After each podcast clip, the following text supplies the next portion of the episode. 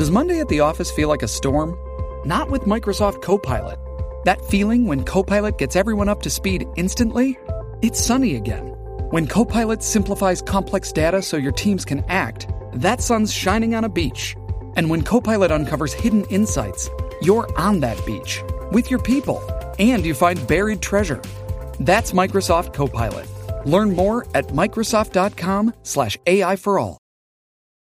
This episode is brought to you by Paramount Plus. Get in, loser! Mean Girls is now streaming on Paramount Plus. Join Katie Heron as she meets the plastics and Tina Fey's new twist on the modern classic. Get ready for more of the rumors, backstabbing, and jokes you loved from the original movie with some fetch surprises. Rated PG 13. Wear pink and head to ParamountPlus.com to try it free.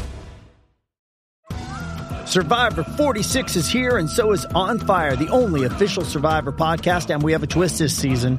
The winner of Survivor 45, Dee will be joining us every week. We're going behind the scenes of the biggest moments, the how and the why things happen, and the strategy and analysis you can only get from someone like me, a Survivor winner.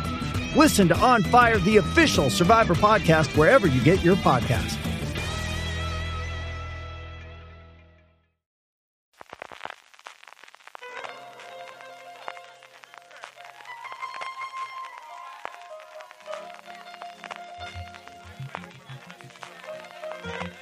Estás escuchando Fuera de Series con CJ Navas. Bienvenidos a Streaming, el programa diario de Fuera de Series, en el que un servidor CJ Navas te trae las principales noticias, trailers, estrenos y muchas cosas más del mundo de las series de televisión. Edición del viernes 5 de mayo, concluimos la semana. Antes de que vayamos con todas las noticias, permíteme recordarte que si vas a comprar en Amazon para este Día de la Madre, haciéndolo desde amazon.fueradeseries.com, a ti te costará lo mismo y a nosotros nos estarás ayudando. Y no solo para el Día de la Madre, en cualquier momento del año, tus compras en Amazon, haciéndolas desde amazon.fueradeseries.com, a ti te costará lo mismo y a nosotros nos estarás ayudando. Arrancamos con un poquito de follow-up, ya tenéis disponible en review de Fuera de Series, así lo podéis buscar en vuestros reproductores si todavía no estáis suscritos de forma gratuita.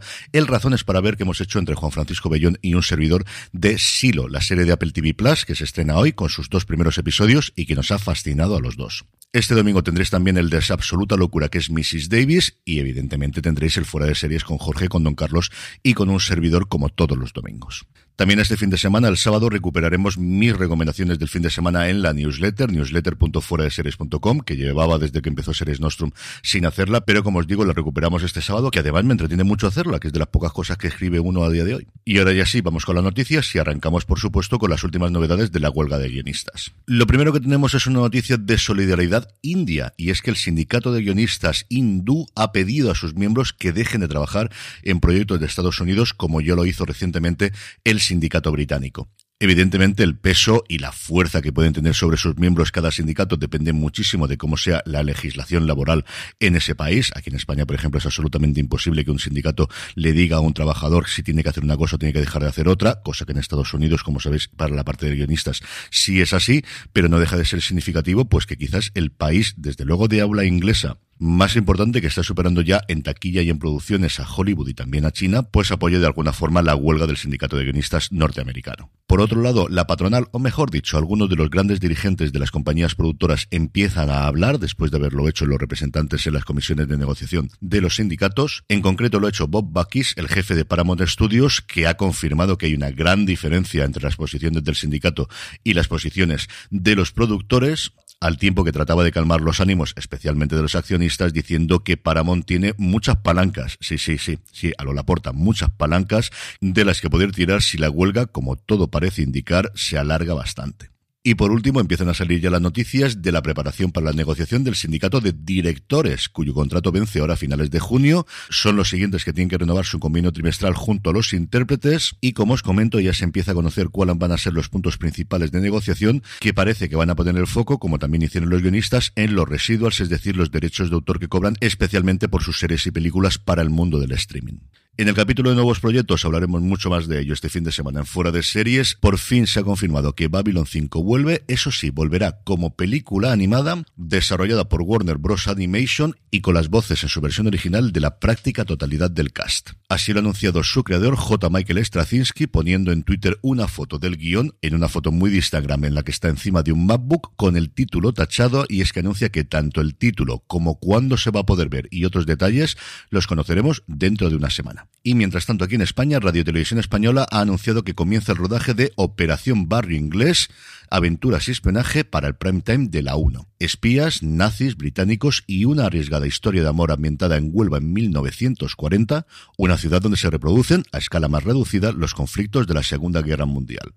Estos son los ingredientes de Operación Barrio Inglés, el nuevo drama de intriga de la 1 que acaba de comenzar esta semana su rodaje, coproducido por Radio Televisión Española junto a Onza y la productora andaluza Emociona Media. La serie está escrita por Gonzalo Crespo, Pilar Crespo, Virginia Yagüe, Pablo Tobías, Manuel Ríos, Victoria Dalvera, Tatiana Rodríguez y José Ortuño, a partir de una idea original de Alejandro Torres. Está protagonizada por Aria Bedmar, Peter Vives y Rubén Cortada en sus papeles protagonistas y cuenta entre su reparto a gente como Paco Tous, Juan Gea, Bea Arjona, María Morales, Kevin Brandt o Craig Stevenson, entre otros. El rodaje, que como os anunciado ya ha comenzado, se prolongará hasta el mes de agosto en diferentes localizaciones de Huelva, Sevilla y Jerez de la Frontera lo cual hace que igual podríamos ver la serie antes de finales de año.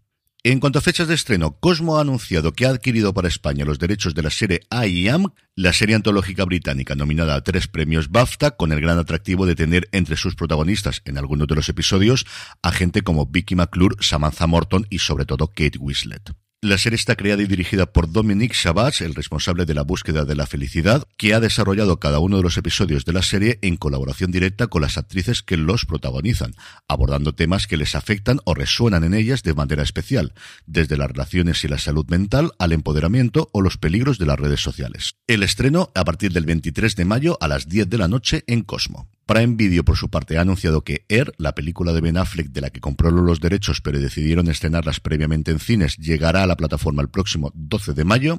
Y por último, Netflix ha hecho pública una carta de Eiichiro Oda, el creador de One Piece, que anuncia que el proyecto de llevar su creación a imagen real ya está en el proceso final, que están a punto de acabar los ocho episodios, que con esto culmina un periplo que arrancó en 2016, cuando aceptó que se hicieron en versión de One Piece de acción real. Y eso sí, aunque como sabéis, Netflix anunció que la serie se vería en este 2023, le han prometido que no se hará hasta que yo no esté satisfecho. Y es que la serie, por mucho que haya terminado de rodarse, postproducción va a tener un poquito, así que igual no la vemos hasta 2024. En el capítulo de vídeos y trailers, por fin tenemos el de la segunda temporada de Rapa, que empieza como tiene que ser, con el personaje de Javier Cámara y Mónica López abriendo una botella de vino y hablando entre los dos alrededor de una mesa. Yo con que cada año, año y medio, incluso dos años, tengamos seis episodios nuevos de Rapa con ellos bebiendo vino, de verdad que me conformo. Dicho eso, esta nueva temporada, que gira alrededor de un asesinato de un miembro de la Armada en el puerto del Ferrol, tiene una pinta espectacular. Por su parte, Filmin nos ha mostrado el tráiler de la serie que ayer os comentaba, que nos llega el próximo martes, Las confesiones de Franny Langton, y Netflix ha hecho lo propio con una serie animada que igual puede ocupar el hueco que va a dejar Big Mouth, llamada Mulligan, que cuenta qué ocurriría si Dios decidiese que va a volver a hacer la Tierra aprendiendo de los errores que ha cometido la primera vez.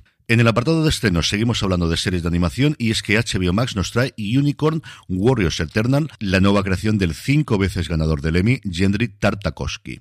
La serie sigue un grupo de héroes que resucitan para luchar a través de la eternidad contra una abominable fuerza. Disney Plus nos trae Planners, una comedia dramática protagonizada por Celeste Cid, que encarna a Malena Carregal, una mujer que al divorciarse decide abandonar su trabajo en la agencia de organización de eventos corporativos de su exmarido. Y por último, como se anunciaba al principio del programa, Apple TV Plus nos trae los dos primeros episodios de Silo, una serie que me ha fascinado y me tenéis hablando 20 minutitos de ella junto a Juan Francisco Bellón en review de Fuera de Series. Allí podéis encontrar el razones para ver que hemos hecho de la nueva apuesta de la nueva gran serie de ciencia ficción de Apple TV Plus. El sábado no tenemos estrenos y el domingo nos llega a A3 Play el Premium UPA Next, sobre la que no creo que haga falta decir mucha cosa más. Es viernes y como todos los viernes tenemos el top 10 de beta series, la comunidad creada por y para los fans de las series, con la que podrás estar al día de los últimos estrenos gracias a su calendario con alertas personalizadas. También podrás recibir recomendaciones según tus gustos, compartir impresiones con otros usuarios, sincronizarla con otras plataformas para sacarle el máximo partido a tus series y mucho, mucho más. Y lo mejor de todo es que Y lo mejor de todo, que es completamente gratis. Regístrate en betaseries.com y disfruta de las ventajas de formar parte de la comunidad en la página web y en la app. El top 10 de esta semana arranca con Sombra y Hueso, Shadow and en el puesto número 10 y en el 9 nos encontramos The Sandman. En el 8 todavía se mantiene en el top 10 The Last of Us, en el 7 miércoles y en el 6 El Señor de los Anillos, Los Anillos de Poder. En el 5 La Casa del Dragón, en el 4 una de las entradas más fuertes, Sweet Tooth, El Niño Ciervo, hasta el 3 cae de Mandalorian, que había estado dominando el top 10 de beta series durante muchas, muchas semanas. Y es que, por un lado, la diplomática asciende al puesto número 2 y, sobre todo y fundamentalmente, Citadel entra directamente al puesto número 1. Y terminamos con la buena noticia del día, una relativamente local, y no, no es de Levante, es de Aragón. Y es que la buena gente de Aragón Televisión nos mandó una nota de prensa que no quiero dejar de comentar, en la que nos anunciaban que el baloncesto femenino se convierte en uno de los contenidos más vistos de Aragón Televisión. La brillante temporada del Casa de Zaragoza ha alcanzado audiencias de un 25% de share. Este pico se alcanzó en la final de la Copa de la Reina, que ganó el Casa de Zaragoza, pero es que la retransmisión de sus partidos a lo largo de la temporada han tenido una media de un 12,19% de share, que para una televisión autonómica yo os digo yo que no es especialmente fácil conseguir. A estos números habría que sumarle la gente que sigue regularmente a través de su web, que yo lo he hecho alguna vez para ver algún partido especialmente del Hércules y de verdad que funciona muy bien. Y por último, una cifra que no deja de tener su miga. Casi el 60% de los espectadores, el 59,2%, que siguen el Casa de Monzaragoza femenino son hombres por un 40% de mujeres. Y con esto concluimos streaming por hoy y por esta semana. Recordaros que si vais a comprar en este Día de la Madre o en cualquier momento del año en Amazon, haciéndolo desde amazon.fueradeseries.com, a ti te costará lo mismo y a nosotros nos estarás ayudando. A mí me vuelves a tener el lunes que viene, pero nos queda mucho más contenido este fin de semana. Como siempre, puedes consultarlo en fueradeseries.com. Gracias por escucharme, que tengas muy buen fin de y recordad, tened muchísimo cuidado. 20